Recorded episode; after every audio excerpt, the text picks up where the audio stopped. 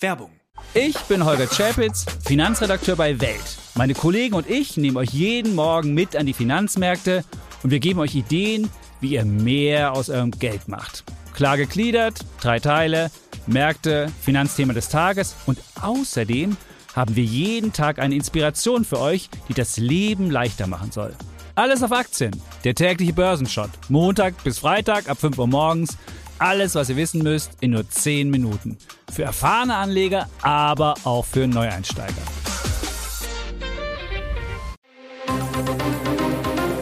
Das Bild News Update. Es ist Samstag, der 8. Oktober und das sind die Bild Topmeldungen. Bahnsaboteure kappten Kabel in Berlin und NRW. Rakete, Autobombe oder Unterwasserdrohne. Drei Theorien zum Krimbrückenkollaps. ZDF holt TV-Liebling als WM-Experten. So wurde Norddeutschland lahmgelegt. Bahnsaboteure kappten Kabel in Berlin und NRW. Tausende Bahnkunden blieben heute Vormittag auf der Strecke.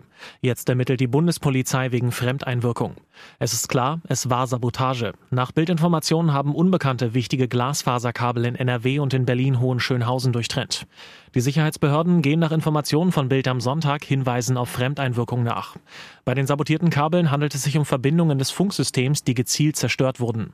Aus Bahnkreisen heißt es, bei der Attacke auf die sogenannten GSMR-Kabel der Bahn brauche man bestimmte Kenntnisse, um diese gezielt zu unterbrechen.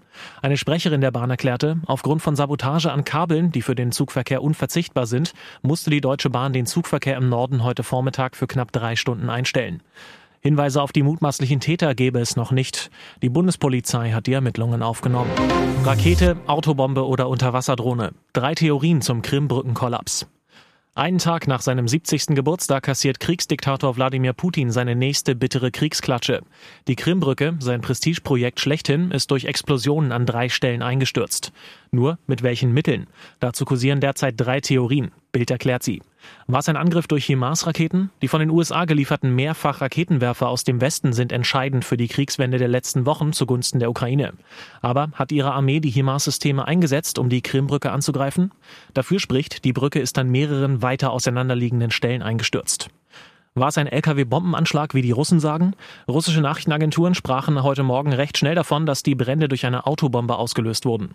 Demnach wäre also ein Selbstmordattentäter mit einem munitions- oder bombenbeladenen LKW auf die Brücke gefahren und hätte sie gesprengt. Was dafür spricht, es gibt Videoaufnahmen von Überwachungskameras aus zwei Richtungen, die einen fahrenden LKW im Moment einer riesigen Explosion zeigen und die Theorie plausibel erscheinen lassen. Vielleicht war es aber auch eine U-Drohne. Vor kurzem entdeckte die russische Armee eine ukrainische Unterwasserdrohne im Schwarzen Meer. Schwimmende, tauchende Drohnen, die auch bewaffnet werden können. Auf Twitter kursieren Videos, auf denen Nutzer eine solche Drohne zu erkennen glauben. Allerdings, es könnte sich hierbei auch um Wellen oder Trümmerteile der Brücke handeln.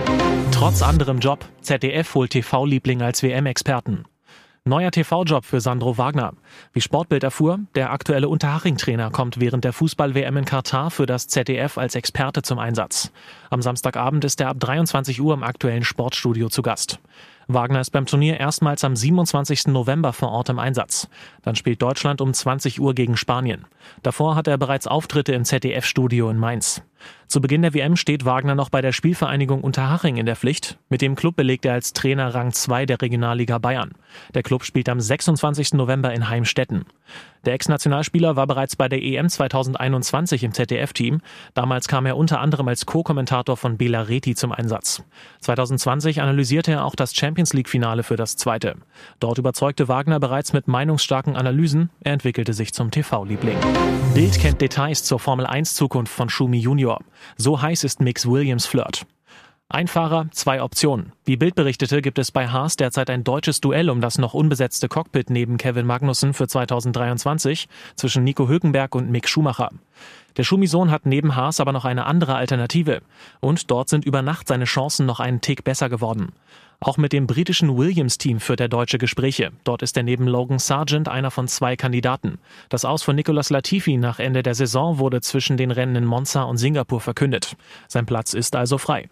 Nach Bildinfos gibt es Fürsprecher für beide Fahrer im Team. Dennoch hat Sargent aktuell die Nase vorn. Bis eine Entscheidung zum MIG-Zukunft fällt, wird es aber noch dauern. Nach Bildinfos will sich die Haas-Seite gegebenenfalls sogar bis rund ums Mexiko-Wochenende Ende Oktober Zeit lassen. Auch Williams hat keine Eile. Und jetzt weitere wichtige Meldungen des Tages vom Bild Newsdesk. Er wollte nur einen Burger essen, dann fielen Schüsse. Weil er ihn offenbar verwechselte, feuerte ein Polizist in San Antonio zehn Schüsse auf einen Teenager ab, der mit seinem Auto auf dem Parkplatz eines Schnellrestaurants stand und einfach nur einen Burger essen wollte. Die Schießerei ereignete sich bereits vor einigen Tagen, aber erst jetzt veröffentlichte Aufnahmen einer Bodycam des Beamten zeigen das ganze Ausmaß der Sinnlos-Schießerei. In dem Video ist zu sehen, wie der Polizist sich dem geparkten Auto nähert, die Fahrertür aufreißt und den 17-Jährigen hinter dem Steuer auffordert, auszusteigen. Als der Jugendliche offenbar unter Schock plötzlich den Wagen startet und zurücksetzt, um wegzufahren, eröffnet der Cop das Feuer und ballert zehnmal hintereinander auf das davonfahrende Auto. Einige Kugeln treffen den Teenager. Berichten zufolge erlitt er mehrere Schusswunden und musste in kritischem Zustand ins Krankenhaus gebracht werden. Wie sich später herausstellte, war der Beamte aufgrund einer Beschwerde wegen Ruhestörung im Schnellrestaurant im Einsatz. Dem parkenden Auto habe er sich genähert, weil ihm einen Tag zuvor ein ähnlicher Wagen auf der Flucht entwischt war und er davon ausgegangen sei, es sei derselbe. Tatsächlich hatte der Teenager aber nichts mit dem Vorfall zu tun. Er war völlig unschuldig. Nach Sichtung der Bodycam-Aufnahmen und der Tatsache, dass er auf einen völlig Unschuldigen geschossen hatte, wurde der Cop fristlos gefeuert. Das Hin und Her hat ein Ende. Wie Bild exklusiv erfuhr, wurde die Fake-Millionärin Anna Sorokin in der Nacht zu Samstag aus der Abschiebehaft entlassen. Das bestätigte ein Sprecher der Einwanderungsbehörde United States Immigration and Customs Enforcement. Gegen 17.30 Uhr Ortszeit verließ Sorokin das Gefängnis Orange County Correctional Facility in Goshen, begleitet von zwei Sicherheitsbeamten in einem weißen Lieferwagen mit getönten Scheiben. Mit hohem Tempo ging es dann die eineinhalb Autostunden nach New York City. Hier bekommt sie im Bundesgebäude in Lower Manhattan voraussichtlich ihre elektronischen Fußfesseln verpasst. Die gehören zu den strengen Auflagen, die der New Yorker Immigrationsrichter Charles Conroy entschieden hat. Die 1991 in der Nähe von Moskau geborene Sorokin war als Teenager mit ihren Eltern nach Deutschland gezogen und hatte dann in Eschweiler bei Aachen Abitur gemacht. Danach zog sie über London und Paris nach New York, wo sie sich in der High Society Manhattans unter dem Pseudonym Anna Delvey als Millionenerbin ausgab und, so urteilte ein Gericht 2019, Leistungen im Wert von mehr als 200.000 Dollar erschlich. Sorokin wurde zu vier Jahren Haft verurteilt, kam aber Anfang 2021 wegen guter Führung wieder frei.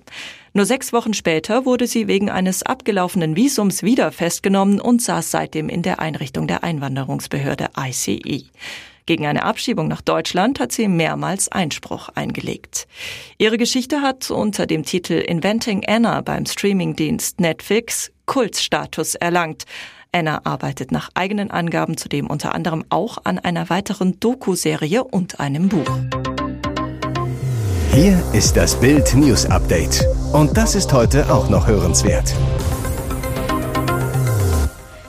Die Attacke von Klimakaoten der Gruppierung Letzte Generation auf die weltberühmte Sixtinische Madonna im Dresdner Zwinger hatte vor einigen Wochen für Schlagzeilen gesorgt. Jetzt werden die Täter wohl zur Rechenschaft gezogen. Die staatlichen Kunstsammlungen Dresden wollen auf tausende Euro Schadenersatz klagen. Am 23. August hatten sich Jakob B. und Maike G. mit Sekundenkleber am Rahmen von Raphael Sixtinischer Madonna geklebt. Die Aktion verursachte nach Angaben der SKD am vergoldeten Rahmen des über 500 Jahre alten Meisterwerks 5000 Euro Sachschaden. Zudem sei durch die Schließung der Gemäldegalerie ein Einnahmeverlust von 7000 Euro entstanden. Die SKD werden den eingetretenen Schaden von insgesamt circa 10.000 bis 12.000 Euro gegenüber den beteiligten Personen zivilrechtlich geltend machen, so das sächsische Innenministerium. Sachsens Kunstministerin Barbara Klepsch sagte zu Bild, die Attacke auf die Sixtinische Madonna ist kein Kavaliersdelikt, sondern eine Straftat. Es ist daher ein wichtiges Zeichen, dass die staatlichen Kunstsammlungen Dresden hier auch den eingetretenen Schaden gegenüber den beteiligten Personen zivilrechtlich geltend machen, sagte Klepsch. So kann man sich auch aus der Verantwortung stehlen. Tech-Gigant Elon Musk hat keinerlei Kontakt mehr mit seiner 18-jährigen Tochter Vivian. Gegenüber der Financial Times gab er Neomarxisten dafür die Schuld.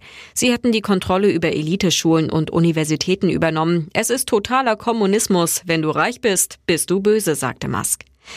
Vivian Jenner Wilson, die als Xavier Alexander Musk geboren wurde, hatte im Juni angekündigt, ihr Geschlecht und auch ihre Namen zu ändern, um nicht mehr mit ihrem berühmten Vater in Verbindung gebracht zu werden. Der Milliardär scheint darüber aber nicht besonders traurig zu sein. Vielleicht ändert sich unsere Beziehung wieder. Mit meinen anderen Kindern verstehe ich mich gut. Man kann sie nicht alle für sich gewinnen, sagte er. Auch zum neuen Geschlecht von Vivian äußerte er sich. Ich unterstütze Transgender absolut, nur diese ganzen Pronomen sind ein Albtraum. Neben seiner Familiensituation äußerte sich Musk auch zum Kaufprozess von Twitter. Er bekräftigte, die Plattform erwerben zu müssen, um die Meinungsfreiheit zu stärken, die von den politischen Linken immer weiter eingeschränkt werden würde. Das Feindbild scheint für den Unternehmer klar zu sein, egal ob es um private oder berufliche Dinge geht. Weitere spannende Nachrichten, Interviews, Live-Schalten und Hintergründe hört ihr mit Bild TV Audio. Unser Fernsehsignal gibt es als Stream zum Hören über TuneIn und die TuneIn-App auf mehr als 200 Plattformen, Smart Speakern und vernetzten Geräten.